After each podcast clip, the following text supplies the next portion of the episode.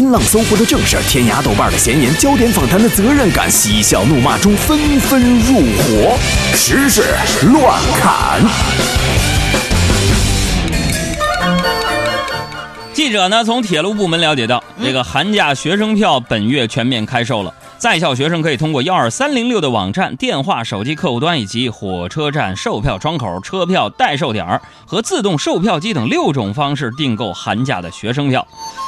这个寒假感觉离我好遥远的样子。这就开始了。嗯我觉得这铁铁路部门这样做法实在太过分了。怎么了？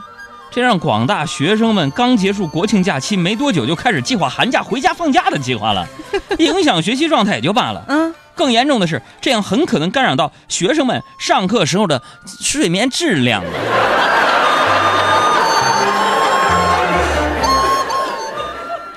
再来说一个大学的事儿。近日呢，芜湖安徽工程大学举办了一场校园演唱会，可是这个演唱会结束之后啊，好几个同学的手机都被偷了。然后失主之一有个叫做小婉的女生，为了挽回损失啊，就构思了一个捉贼的计划。啊，第二天的演唱会上，她将一根细绳呢，一头拴在了一个手机模型上，另一头呢拴在了自己的小拇指上。在小偷呢再次在演唱会偷手机的时候抓住了他。嚯，实在太不可思议了！嗯，这所大学的学生难道就不需要好好学习吗？居然每天都开演唱会。嗯再来说一个有点意思的事情啊，嗯重庆呢有一名孔女士啊，要嗯请十几位亲友吃饭，啊，然后这孔女士呢就通过大众点评选了一家日本料理店。就看见嗯这个上面介绍说三百零二元每人，然后他就认为那这就是三百零二块一位的自助餐。嗯，然后到了饭店，他没打听就开吃，结果呢点完餐结账的时候发现最后的价格是一万四千五百三十五块钱。嗯而店家表示说，我们店从来不做自助。这个大众点评上说的三百零二元每人是预估人均消费，不是自助。而孔女士称呢，已经向工商部门进行了投诉。那我不禁要问了，嗯，他到底能以什么理由投诉啊？啊？有没有聪明的朋友可以给我们这样一个答案？今年的第二十一号台风啊，沙利加预计要登陆海南了。第二十二号海马虽然，呃，现在看着挺远，但是呢，也奔着华南地区来的啊，预计可能在广东、福建一带登陆。嗯，啊，今年这台风，我觉得是是团购自助来的吗？啊，希望这俩台风呢也能遵守这个雷声大雨点小的原则，别整什么幺蛾子啊。毕竟，正在等风来的不是华南，那北京能不能刮一下？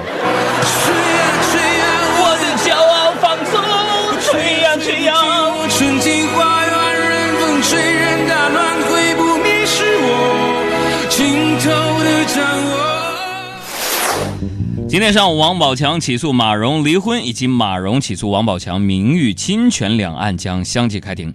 据宝强律师透露，宝强将亲自出庭。此外呢，宝强方新增诉讼请求，要马蓉支付精神抚慰金十万元，而马蓉方则已申请不公开审理该案。马蓉也申请本人不到庭参审。看了相关的新闻图片呢，嗯我是真的有点心疼啊。嗯，今晚锤子科技罗永浩单口相声专场估计没人看了，老罗真是选错日子了。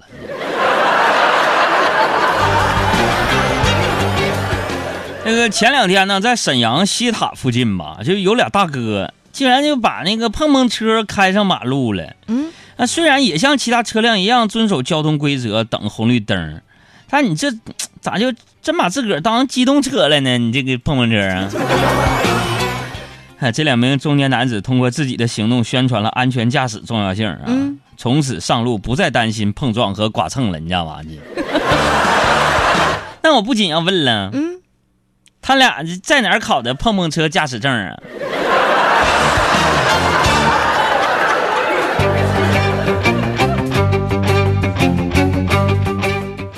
来说，国庆黄金周期间呢，有记者暗访西安的一日游，被带到了所谓的世界八大奇迹馆里。而在这个所谓的世界八大奇迹馆里，看到的却是双眼皮儿、红嘴唇儿的兵马俑，轰动了一时。啊，日前呢，西安旅游部门呢发布了公告，对暴露出重大问题的临潼秦陵地宫、临潼世界八大奇迹馆等三家三 A 级景区进行摘牌儿，并明确一年内呢不能够重新申请等级。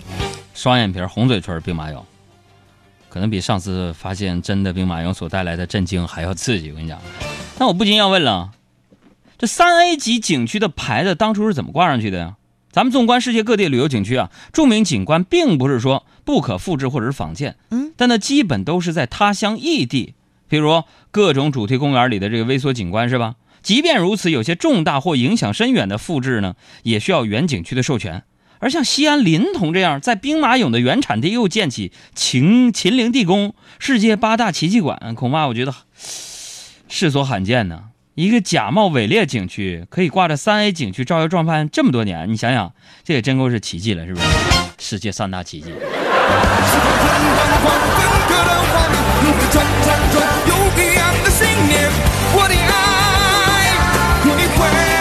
我们插播一条网友留言啊，这个弘毅就说了，车贴儿在验车的时候需要弄下来才能通过验车，今年刚改的，前几天被虐了，刮车贴把车都刮花了。哎，真有这事儿吗？如果真有这事儿，我们这车贴还真不能做了，是吧？对，考虑到大家得考虑到实际利益啊。那这车贴要贴在那个玻璃上行不行啊？哎呦，大家有车的，大家集思广益一下，到底咱们这车贴还做还是不做了？我都找人去设计了，知道吗？好，接着往下说啊，嗯，还是和兵马俑有关的事儿。嗯，呃，日前的英国广播公司播出的有关秦始皇陵的纪录片《世界上最大的陵墓——古中国的秘密》前夕啊，BBC 网站呐、卫报等一些英国媒体集中报道了片中提到的一个说颠覆性的观点，嗯说中国秦始皇陵中的兵马俑有可能是在古希腊人的帮助下建造的。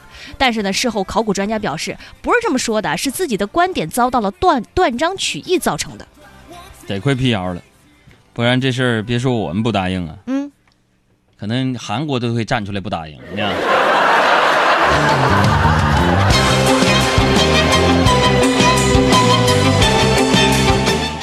插播一下，现在呢，海洋现场秀在征集2017年海洋工作室海洋现场秀的金点子啊！大家有什么样好的点子呢？赶紧发送过来。点子一旦被采用了的话呢，我们将会送给你大礼相送，并且我会请你吃顿晚餐。再来说一个和博物馆有关的事儿。英国约克郡沃利村的村民呢，将英国电信公司的一座报废的电话亭改造成了一座乡村博物馆。虽然呢，这个博物馆小的只能够容下一个人，但是内部的展品呢却丰富多彩，都是当地历史的见证物。嗯，创建方呢希望能够为这个乡村博物馆申请世界上最小的博物馆的吉尼斯世界纪录。根据我对一些社会新闻的解读，嗯呃其实不仅最小的博物馆这一项可以成为世界纪录，嗯，如果这间博物馆收费的话，它很可能成为世界上第一个收费窗口比实际参观场所还要大的这嗯博物馆啊。瑞典文学院宣布，七十五岁的美国民谣诗人、艺术家和作家鲍勃迪伦获得了二零一六年诺贝尔文学奖。这事儿大家都知道了。嗯，但从那天开始呢，瑞典皇家学院就一直没有联系上迪伦本人。嗯啊，瑞典皇家学院常务秘书说了，他们给迪伦最亲密的合作伙伴打了很多电话，也发了邮件，都得到了友好的回复。他认为这已经足够了，他们将放弃继续联系鲍勃迪伦。朋友们，和你们说个秘密啊，嗯，其实我们科学家已经偷偷联系上了他。我们来听听录音。等一下啊，拜。喂，你好，鲍勃迪伦先生。呃，我想问一下，您到底会不会现身颁奖现场呢？The answer, my friend, is blowing in the wind. 我给大家翻译一下啊。嗯，The answer is blowing in the wind。中文就是答案在风中飘一会儿。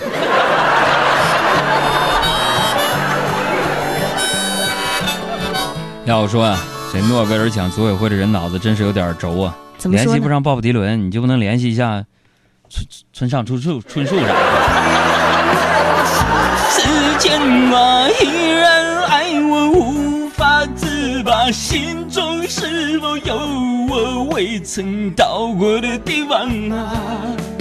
那里湖面总是澄清，那里空气充满宁静，雪白明月照在大地，藏着你不愿提起的回忆。村上春树在他的《奇鸟行状录》中曾经这样写道我或许败北，或许迷失自己个儿，或许哪儿也抵达不了，或许我已经失去一切，任凭怎么挣扎，也只能这阵儿突乎奈何。那么或许我只是陡陡然，或许我只是突然居这阵儿吧念念念抖啊，突啊啊！哎，你能不能还原一下这个意境？开玩笑了。嗯，或许我只是突然掬一把废墟灰烬，唯我一人蒙在鼓里。或许这里没有任何人把赌注下在我身上，无所谓。有一点明确的是，至少我值得等待，又值得寻求的东西。The answer, my friend, is blowing in the wind. 哎，咱能不能找一首歌，好好听听？这首歌你就给我剪了二十秒，你就不能好好听一听你刚刚那首歌吗？《挪威的森林》呢？嗯，我觉得这首歌太土，我就不想听。这什么？哎呀，这来了唧唧的。哎，我刚才你不放过沙宝亮那首《野子》吗？我在。哎呀，不好意思，刚才吃俩豆腐干儿。嗯，说到这个豆腐干儿啊，我特别想跟大家来说一个事儿。今天我第一次，真的在我人生的记忆当中，第一次看见有人就是听到了吃的以后两眼放光。就是我。